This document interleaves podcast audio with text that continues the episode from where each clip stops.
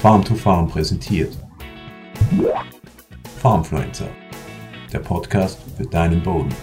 Tipp Nummer zwei für den Humusaufbau: Bodenleben fördern, ein vielfältiges Bodenleben fördern.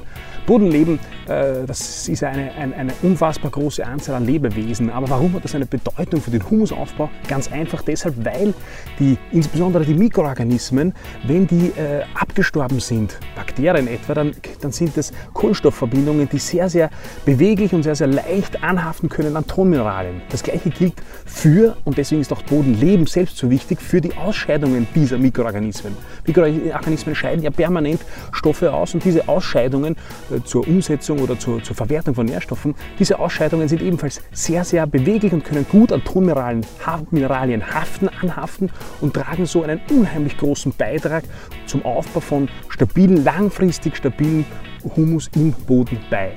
Deshalb mein Tipp Nummer zwei, wenn du Boden, äh, Humus aufbauen willst, dann sorge dafür, dass du ein vielfältiges Bodenleben im Acker förderst. Ob das jetzt mit Zwischenfrüchten ist oder ob das mit Bodenhilfstoffen oder mit anderen Maßnahmen ist, ist egal. Bodenleben ist von zentraler Bedeutung für Humusaufbau.